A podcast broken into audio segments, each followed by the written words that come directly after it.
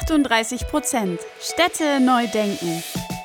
Der Podcast für Städte der Zukunft, nachhaltiges Bauen und fortschrittliches Denken.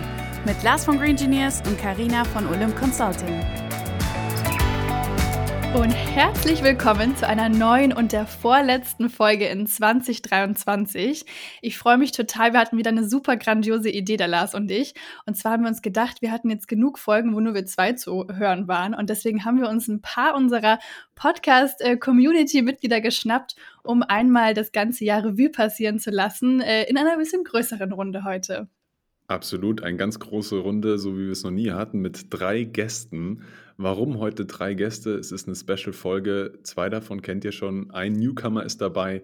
Unsere Newcomerin heute ist die Jana Varadi von Alphons und Alfreda und sie ist da Sustainability Managerin und Head of ESG.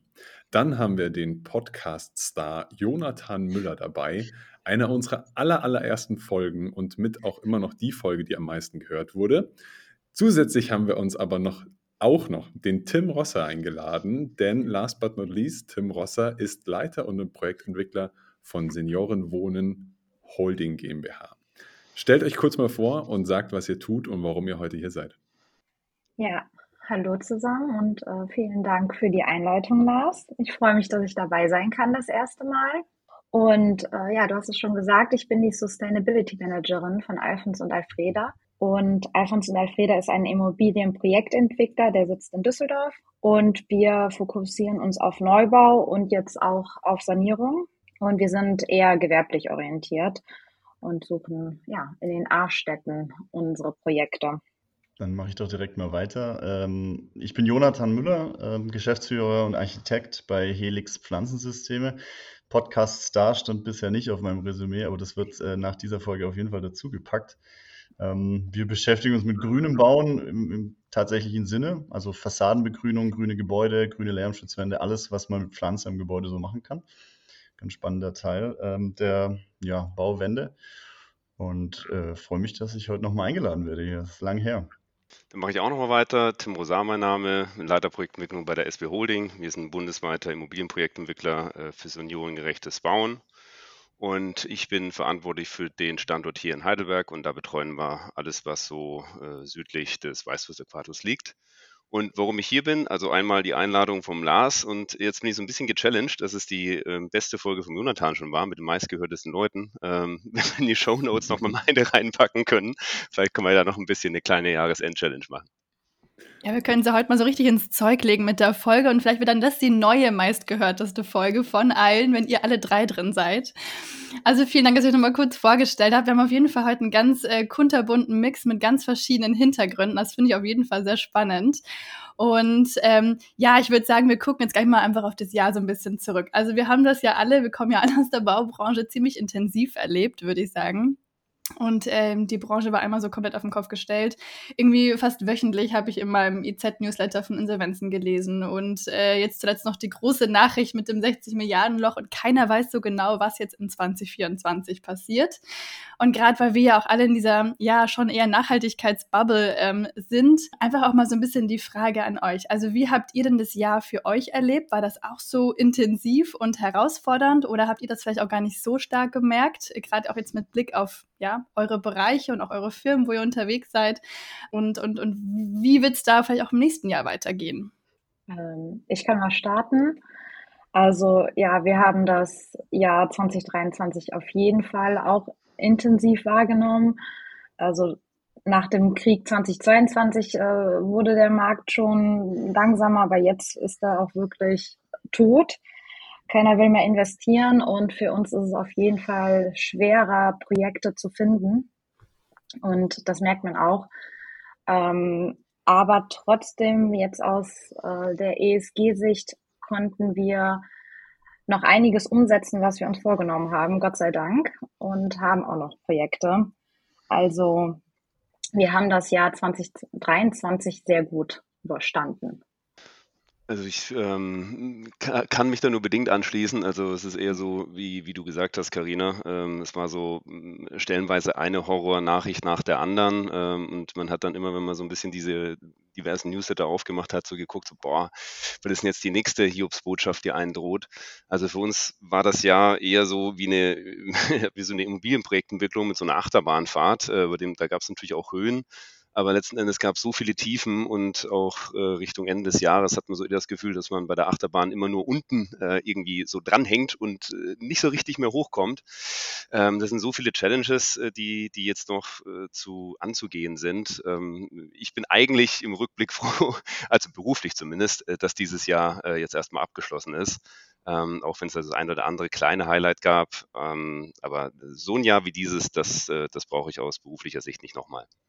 Ja, also ich glaube, so haben wir es irgendwie alles ein bisschen erlebt. Man ist jetzt irgendwie doch froh, dass dieses Jahr sich auch dem Ende neigt und hofft so ein bisschen, dass es weitergeht. Jonathan, du bist nochmal aus einem bisschen anderem Bereich in der Gebäudebegrünung. Ähm, wie hast du das erlebt? Ja, ich, ich, ich muss tatsächlich so ein bisschen ein anderes Bild aufmachen. Ähm, sehr positiv empfinde ich, dass das Thema grünes Bauen weiterging dieses Jahr. Ich habe so das Gefühl, auch wenn wir uns auch Projekte teilweise weggebrochen sind, weil einfach so Sachen wie nice to have, eine Fassadenbegrünung oder eine Dachbegrünung dann irgendwie als erstes gestrichen wurden, aber die bestehenden Projekte, die liefen eigentlich im Großen und Ganzen weiter und das Thema grünes Bauen bleibt Bestand. Also ich hatte fast vermutet, dass wenn jetzt gespart werden muss, Projekte gar nicht mehr realisiert werden muss, fängt man mit, mit dem Thema Grün als erstes an, was irgendwie auch nachvollziehbar wäre. Ähm, dem war jetzt irgendwie nicht so der Fall. Also ich sehe in der Architektur in Wettbewerben ganz, ganz viel grüne Gebäude kommen in der nächsten Zukunft. Ob die natürlich realisiert werden, das gilt es zu sehen in den nächsten Jahren. Ähm, aber die Nachfrage war, war dieses Jahr bei uns am Thema Fassadenbegrünung noch viel mehr als die Jahre zuvor. Wunderbar. Das zielt auch auf den nächsten Punkt ein, wo wir ein bisschen drauf eingehen wollen, und zwar das Thema ja Nachhaltigkeit, worüber wir hier immer wieder im Podcast sprechen. Jetzt möchte ich von euch mal ein bisschen hören, wie seht ihr denn das Thema Nachhaltigkeit allgemein jetzt dieses Jahr? Wie ist es gelaufen? Wo habt ihr eure Punkte? Und jetzt seid ihr natürlich ja aus drei verschiedenen für sich gesprochenen Bereichen, aber natürlich mit dem ähnlichen Themen. Es geht um die Bauprojekte. Wo seht ihr die Nachhaltigkeiten und was hat sich da vielleicht auch für euch im Laufe dieses Jahres groß geändert? Jonathan, du hattest das schon mal ein bisschen angesprochen. Du kannst gerne als erstes darauf eingehen und danach gerne wieder Tim und Jana. Ja, mache ich gerne. Also ähm, was ein Trend, den ich wahrgenommen hatte bei unserem Bereich Fassadenbegrünung, die Projekte sind raus aus so Probierprojekten. Also wir hatten in den vergangenen Jahren neben so diesen größeren Leuchtturmprojekten, die auf dem Markt realisiert wurden, die auch total wichtig waren für das Ganze, hatten wir immer so kleine Projekte, da haben sich verschiedene Bauinteressengruppen einfach mal ausprobiert, was, was geht eigentlich und funktioniert das überhaupt alles. Und das, das nämlich war, dass dieser Trend, wenn man es so sagen will, des, des grünen Bauens äh, eigentlich viel, viel größer wurde. Also mittlerweile beschäftigen wir uns fast ausschließlich nur noch mit so Großprojekten und das ist neu. Also ich hatte das nicht so krass wahrgenommen, dass so die breite Messe, breite Masse großer Investorenprojekten jetzt auch sich Gedanken über Gebäudebegrünung machen, äh, was sinnvoll ist, denn der Aufwand bei größeren Projekten ist immer auf einen Quadratmeter runtergerechnet geringer, als wenn ich so eine kleine Häuserfassade begrüne. Also das, das, das geht mit voller Kraft weiter voraus. Wie gesagt, mal sehen, wie es sich entwickelt. Da wird sich jetzt bestimmt auch so einen leicht verzögerten Einbruch geben. Aber äh, bei uns in der Branche passiert ganz viel über, über Forderungen von Kommunen und die geben weiterhin Gas. Es werden so viel den Investoren abverlangt, was grünes Bauen angeht. Ich sag mal, die Grünbaubranche profitiert davon. Der Investor selbst, der hat bestimmt andere Meinungen dazu. Aber es nimmt nicht ab. Also es ist schön zu, schön zu hören, dass du das, äh, dass das bei dir so ankommt, Jonathan. Bei uns ist das ein Stück weit so ein gemischtes Bild. Wir haben ja dieses Jahr, ähm, ich sag mal, die Objekte fertiggestellt, die wir vor zwei bis drei Jahren schon eigentlich an institutionelle Anleger verkauft haben. Und von daher war zu dem damaligen Zeitpunkt, sage mal, die Forderung nach nachhaltigem Bauen, um es ganz salopp zu sagen, völlig irrelevant. Äh, da war einfach die Grenze dort, wo die ähm, Ökologie, mm, ja, ich sag mal, oder ich sag mal die, die äh, Ökologie hört immer da auf, wo die Ökonomie dann auch beginnt aus Sicht der mhm. Investoren. Mhm. Und wenn wir ähm, jetzt neue Projekte begonnen haben, dann sind natürlich diese ähm, ISG-Kriterien ganz, ganz vorne mit dabei. Aber letzten Endes kam es immer darauf an, äh, wie ist denn das, die Wirtschaftlichkeit des Gesamtprojektes dann auch zu sehen, also die, das Verhältnis von, von Miete auch zu Kaufpreisen. Und dadurch, dass momentan äh, die institutionellen Anleger ja, ich sag mal, eher fast einen Investitionsstopp ähm, verkündet haben oder eigentlich äh, sich sehr, sehr zurückhalten und dann nur noch selektiv rangehen und Preise aufrufen, zu denen es dann schwierig ist, auch zu bauen. Und gerade dann, wenn es um das Thema nachhaltiges Bauen geht, bei dem die Investitionen doch nochmal ein Stück weit höher sind, was auch so sein soll und so sein kann, ähm, dann äh, ist dort eine extreme, ähm, ja, ich sag mal, extreme Zurückhaltung bei der, bei der Kaufberei äh, Kaufbereitschaft der Investoren. Von daher ähm, sind, sind, bin ich froh, dass die Projekte, die wir jetzt hatten, die hatten schon ähm, die, bestimmte nachhaltige Elemente. Da ist, noch, da ist noch viel Luft nach oben. Aber für das, was jetzt kommt, ähm, da muss man einfach komplett schauen, wie es so, in, so, in so eine Gesamtwirtschaftlichkeit so ein Projekt zu bewerten und äh, was ist tatsächlich dann auch hinter diesen ganzen Aspekten dann auch zu realisieren. Ja, bei uns ist es so, also erstmal, Tim, muss ich dir recht geben, klar, bei uns ist dieses Jahr auch nicht top gelaufen, gar nicht. Also neue Projekte zu finden ist total schwer wegen den Investoren, weil keiner mehr investiert. Aber wir hatten das Glück, dass wir noch Projekte haben, die gerade in der Planung sind und die schon finanziert wurden zum Teil. Und ähm, genau, da können wir nämlich jetzt loslegen.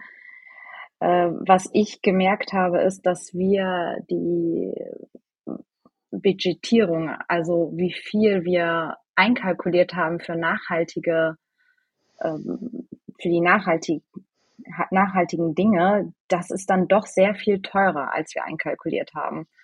Und äh, das hat auch schon so einen Dämpfer gegeben und dass wir sehr viel mehr recherchieren müssen und Vergleiche einholen müssen, um überhaupt unsere Projekte so nachhaltig umsetzen zu können mit unserem Budget, wie wir es vorhaben. Und wir haben sehr hohe Ziele, also äh, verschiedenste Zertifizierungen in Platin bekommen. Wir wollen so CO2-arm bauen, wie es geht, weswegen wir auch mit den Green Engineers ja zusammenarbeiten für die Ökobilanzierung. Und ähm, genau, das zu sehen war dann schon nochmal ein, ja, kein Schock, aber es war eine Überraschung und äh, das versuchen wir jetzt einkalkulieren, wie du, Tim, auch schon sagst, dass es ökonomisch auch noch äh, gut reinpasst ins Projekt. Ja, vielen Dank erstmal für die transparenten ähm, Einschätzungen von euch. Ich denke, das ist auch einfach die große Challenge. Ähm, wir haben natürlich auch gerade in der Vergangenheit ne, viele große Prestigeprojekte gesehen, die einfach halt, ja, so richtige Leuchtturmprojekte, die top irgendwie nach außen hin auch, auch waren in Sachen ESG und so weiter. Und dass man da wirklich jetzt so ein ganz grundsätzliches Umdenken auch hinbekommt, wie kriegen wir generell ähm, ESG auch in die breite Masse. Und äh, da wird es wahrscheinlich noch ganz, ganz viel, wie du auch gerade gesagt hast, viel Research-Arbeit brauchen. Ähm, Vergleich von Lösungen, ähm, einfach auch noch mehr Erfahrung in, in Zusammenarbeit mit ähm, PropTechs, die im, in dem Nachhaltigkeitsbereich eben auch sehr stark sind. Ähm, da wird sich hoffentlich noch viel tun. Und wir hatten auch so ein bisschen das Gefühl, dass die Branche schon verstanden hat, klar, es ist jetzt eine große Challenge, aber man kann natürlich nicht das ganze Nachhaltigkeitsthema jetzt nur so als grünen Luxus betrachten. Jetzt legen wir das mal kurz beiseite und wenn es dann wieder passt mit den Zahlen, dann machen wir das wieder, sondern dass das Thema schon noch ähm, auf der Agenda ganz oben war. Klar, also auch wir gerade in der Nachhaltigkeitskommunikation haben natürlich auch Schwankungen äh, gemerkt weniger Kommunikation von Projekten selber, weil natürlich auch viel Stopp war. Ähm, was wir aber gemerkt haben, dass die Unternehmen selber in ihrer eigenen Kommunikation äh, doch wieder präsenter wurden und, und gemerkt haben, gerade in so einer ja, Krisensituation oder in solchen schwierigen ähm, Phasen ist es gerade auch dann wichtig, ähm, möglichst transparent zu kommunizieren. Äh, Lars, wie habt ihr das denn erlebt? Weil klar, bei euch ist das Thema nachhaltiges Bauen ja äh, Daily Business. Ähm, wie habt ihr das wahrgenommen? Ja, für uns ist natürlich dieses Thema dieses Jahr an Zuwachs dazugekommen. Also für uns ist klar gewesen, okay, wenn es auf einmal eine Richtlinie gibt, wie QNG-Siegel ist verpflichtend, um KfW-Standards zu erreichen und mit einem gewissen QNG Plus dann auch noch eine Zertifizierung verpflichtend. Also ganz egal, ob BNK, DGMB oder wie auch immer, dann ist es natürlich was Positives für uns als Green Engineers. Aber im Großen und Ganzen zeigt es auch nochmal, finde ich, wie der Markt eigentlich tickt. Also es ist so schön, dass Tim und Jana ihr gerade das auch zusammengefasst habt, wie schwierig es eigentlich ist, das Ökonomische und das Ökologische irgendwie in den Einklang zu bringen, wenn man wirklich aus einfach gesagt nachhaltigem Bauen herausdenkt. Das Spannendste war für mich daran zu sehen, dass beispielsweise eine DGNB-Zertifizierung so viel Zuwachs erst dann bekommen hat, nachdem sie quasi zehn Jahre lang kaum Zuwachs bekommen hat, immer relativ gleich geblieben ist, kam auf einmal ein Jahr hinzu, wo die Politik sagt, jetzt bei gestiegenen Zinsen für KfW-Förderkredite, um niedrige Zinsen wieder zu erreichen, müssen sie ein Zertifikat erreichen. Und erst durch diese Verpflichtung des Zertifikates, um in einer Situation mit den gestiegenen Zinsen wieder irgendwo was, ja, ökonomisch Sinnvolleres hinzubekommen, dann ist sowas irgendwo der Beweggrund gewesen. Und das sind eben Punkte, wo ich sage, wo muss die Politik ansetzen und wo darf sie überhaupt ansetzen? Weil es ist ja auch eine große Gratwanderung. Wie sehr darf ich was verpflichten? Muss es der CO2-Fußabdruck pro Quadratmeter, pro Jahr, pro Gebäude sein, so ungefähr? Oder muss es ein, etwas anderes sein? Also für uns ist klar, dass sich dieses Jahr sehr, sehr viel getan hat und dass sehr, sehr viel darauf abzielt, dass die Nachhaltigkeit natürlich hier voranschreitet. Für mich ist aber auch ganz, ganz wichtig, dass wir jetzt sehr, sehr positiv weiter in die Zukunft schauen. Und bevor wir jetzt über 2024 reden wollen, will ich einmal noch so ein bisschen auf die, die coolen Faktoren dieses Jahr zurück ein oder zurückschauen und sagen, es sind ja auch immer mehr Messen, Community-Veranstaltungen, große Veranstaltungen, wo das Thema Nachhaltigkeit klar im Vordergrund steht. Natürlich gibt es unser Podcast-Event, darüber will ich jetzt auch nicht zu ausführlich sprechen, das machen wir gerne später noch. Ihr wart ja auch jetzt alle, so wie wir hier in der Runde sind, wir alle fünf waren auch auf unserem Podcast-Event dieses Jahr, was natürlich wieder speziell um das Thema Nachhaltigkeit geht und ausschließlich um das Thema Nachhaltigkeit, für uns jetzt speziell im ESG-Rahmen. Ähm, aber was denn dann vielleicht für euch drei auch so die Highlights dieses Jahr gewesen? Welche Messen, welche Veranstaltungen, unser Klassentreffen auf dem Heinzer Klimafestival oder was war für euch dieses Jahr besonders gut? Ähm, also ich starte da gerne mal dieses Heinz Klimafestival, das hat schon so ein bisschen was in mir ausgelöst. Also ich war letztes Jahr nicht mit dabei in Düsseldorf, war es, glaube ich. Ähm, dieses Jahr war ich mit, mit Firma und Stand und allem dort, um mal ein bisschen zu rauszufinden, was so der Vibe in der Architekturwelt ist. Ich meine, der bin ich auch zugehörig, ich bin selbst Architekt und, und das war für mich total spannend, weil da musste man niemand mehr was erklären, dass wir in Zukunft anders bauen müssen. Äh, Im Gegenteil, da kamen Leute mit tatsächlichen Problemen an, wo sie aktiv nach, nach nachhaltigen Lösungen suchen. Ähm, das war eine tolle Veranstaltung selbst, da kann man jetzt Heinze für loben oder auch nicht, wie auch immer. Aber, aber so dieser Spirit, der da geherrscht hatte, den hatte ich als sehr, sehr Positives gesehen. Also neben natürlich eurem Event, klar, Lars, ähm, war das Klimafestival sicherlich, äh, was so veranstaltungstechnisch angeht, für mich ein, ein Format, das super funktioniert hat dieses Jahr. Ja, da kann ich mich nur direkt anschließen, das muss ich auch sagen. Also ich fand es toll, da die ganzen Anbieter zu sehen, die sich da mit befasst haben und dass ich als Entwickler auch einfach mal auf die verschiedensten Leute zugehen kann und ähm, ja mir ein eigenes Portfolio aus, ausstellen kann mit Leuten, die wirklich nachhaltige Produkte anbieten.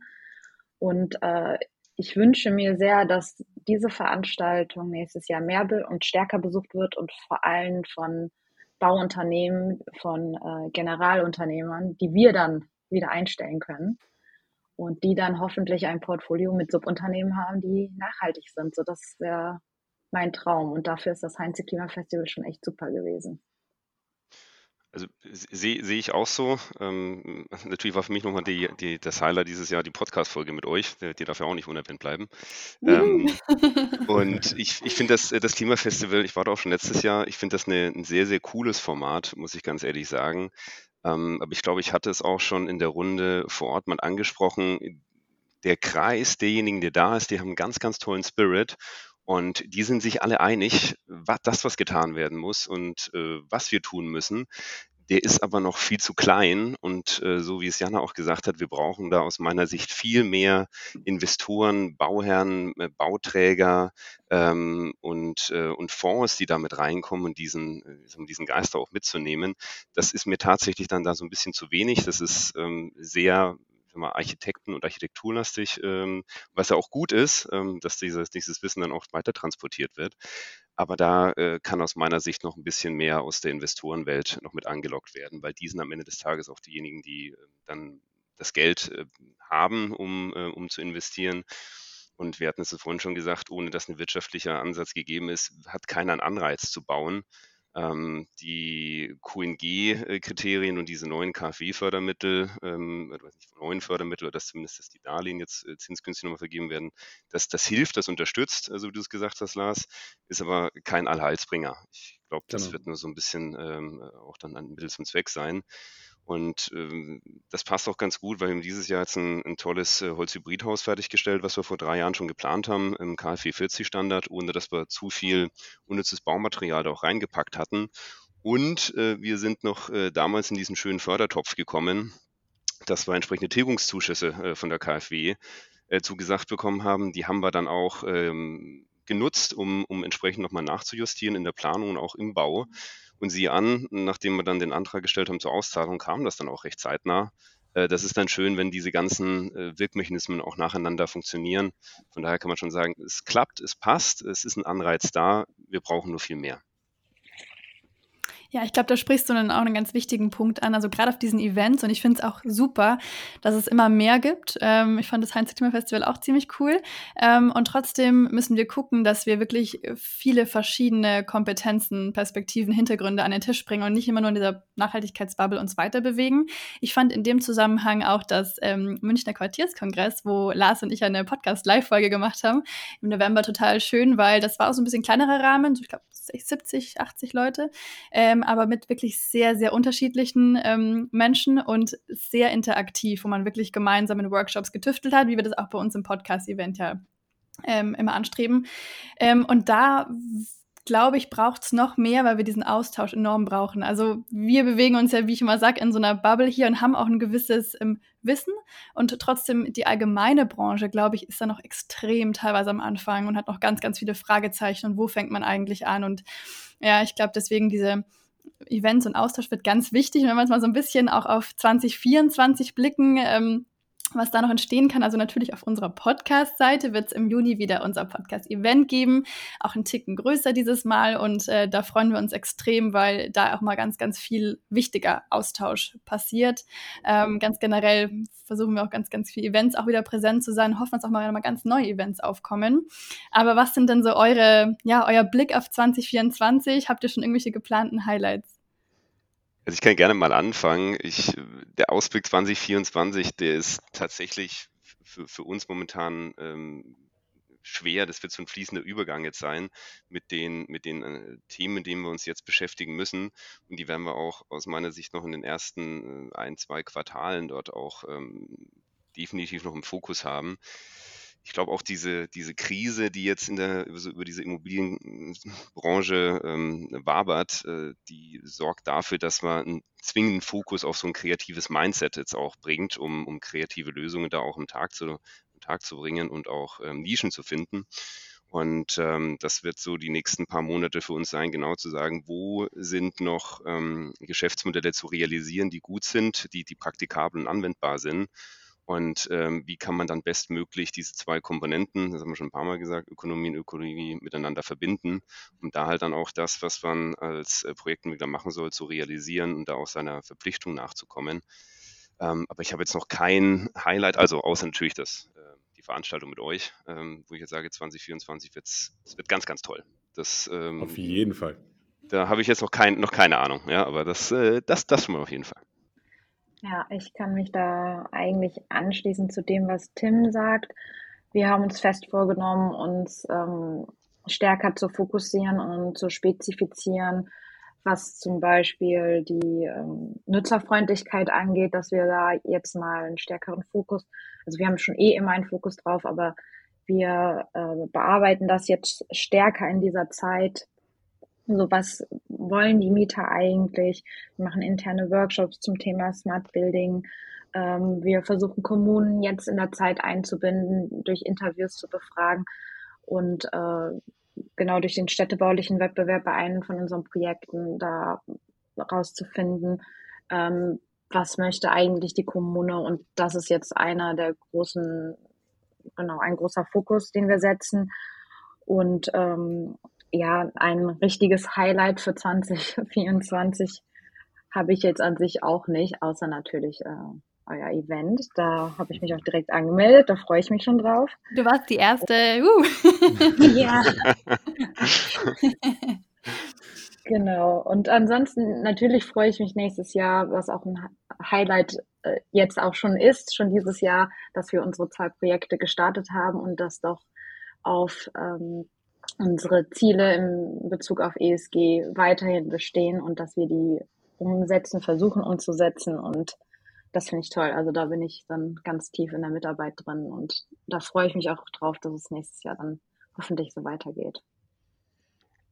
Bei mir stehen relativ viele unternehmerische Entscheidungen und größere Themen auf dem Zettel. Das heißt, ich gucke auf 2024 noch mit, ja, ein bisschen nicht Bedenken, aber mit, mit Respekt, weil da kommen viele Themen auf uns zu. Wir haben tolle, große Projekte, die dann bald starten.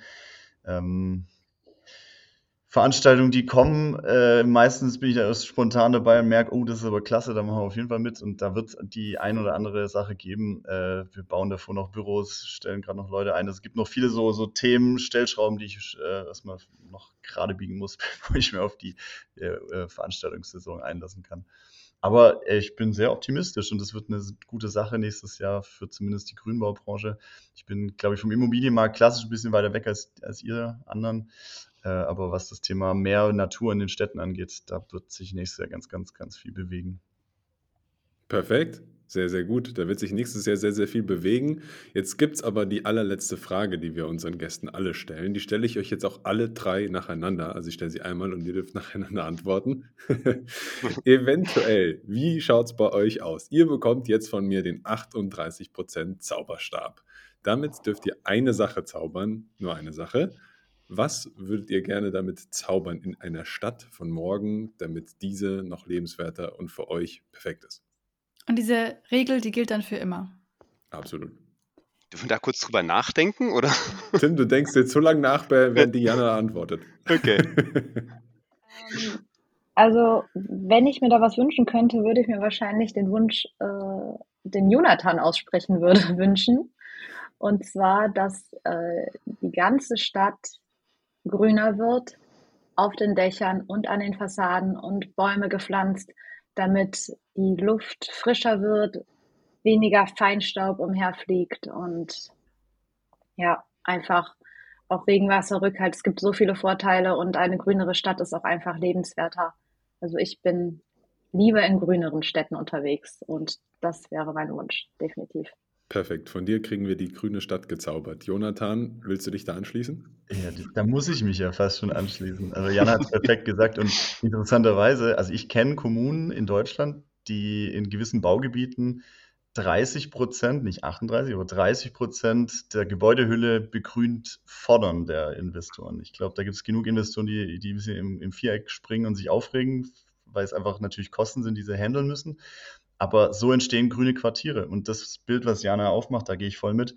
Wir gucken alle mal nach Singapur als die perfekte grüne Stadt. Ja, wenn man da mal flächendeckend drüber guckt, wie viel Prozent der, der äh, versiegelten Flächen einfach jetzt mittlerweile grün sind, da kommen wir wahrscheinlich in solche Richtungen. Also ich nehme den Zauberstab und gehe auch einmal über ganze Quartiere und Städte drüber und sage, zumindest bei Neubauprojekten in einer gewissen Größe, müssen einfach 38 Prozent der Gebäudehülle begrünt werden, auf dem Dach, auf der Fassade, sodass mehr Grünräume mit all den Ökosystemleistungen im urbanen Raum entstehen. Das, das, das wäre wirklich ein Traum. Perfekt. Tim, du hattest genug Zeit zu überlegen. Jetzt ist schon zweimal grüner Daumen, Daumen oben. Wie zauberst du dir die Stadt? Also es geht so ein bisschen auch äh, in die Richtung von, von den beiden. Ähm, ich würde mir so ein bisschen mehr Mobilitätsflexibilität äh, wünschen und auch äh, weniger äh, personalisierten äh, Nahverkehr in der Stadt. Und wenn wir jetzt für mehr grüne Flächen gesorgt haben und die, ähm, die Autos von den Straßen geholt haben, dann kommt auch automatisch ein bisschen mehr Fläche für gemeinsame und für gesellschaftliche Aktivitäten raus. Es gibt so viele Städte, die haben einfach Tristesse oder triste ähm, mal, Betonwüsten. Und wenn man dort an den Stellen eine Art anderes Belegungskonzept mit reinfindet, dann ist Grün sehr gut und ähm, noch besser ist, wenn es ein ganz tolles städtisches Konzept gibt, wie man äh, Leben wieder auf die Straße bringt. Da schließe ich mir auf jeden Fall euren Zaubersprüchen oder euren Wünschen äh, an Städte an. Ähm, vielen, vielen Dank an euch drei für das, ja, erstmal, dass ihr auch so spontan noch Zeit gefunden habt in dieser stressigen Zeit vor Weihnachten, ähm, um mit uns nochmal auf das Jahr zu blicken und auch für das wunderbare, facettenreiche Gespräch. Ähm, ich bin sehr gespannt, was 2024 kommt, sind wir, glaube ich, alle. Hoffen wir, dass das Thema nachhaltiges Bauen noch mehr ins Bewusstsein rückt, muss es auch. Und äh, ja, nächste Woche kommt noch eine besondere letzte Folge in diesem Jahr, bevor wir uns dann in eine zwei zweiwöchige Winterpause verabschieden. Und ich wünsche euch, also den Gästen, aber auch den Zuhörenden, ähm, eine wunderbare Weihnachtszeit, einen guten Rutsch und ähm, ja, dann sehen wir uns in alter Frische dann im Januar wieder. Frohe Weihnachten. Frohe Weihnachten. Dankeschön. Danke euch. Wir hoffen, die Folge hat euch gefallen und ihr konntet neuen Input mitnehmen. Damit ihr auch die nächste Folge am Donnerstag um 18 Uhr nicht verpasst, könnt ihr unseren Channel abonnieren und gerne auch eine Bewertung dalassen. Du findest uns auf Spotify, Apple Podcast und allen gängigen Podcast-Plattformen. Danke fürs Anhören und bis nächste Woche.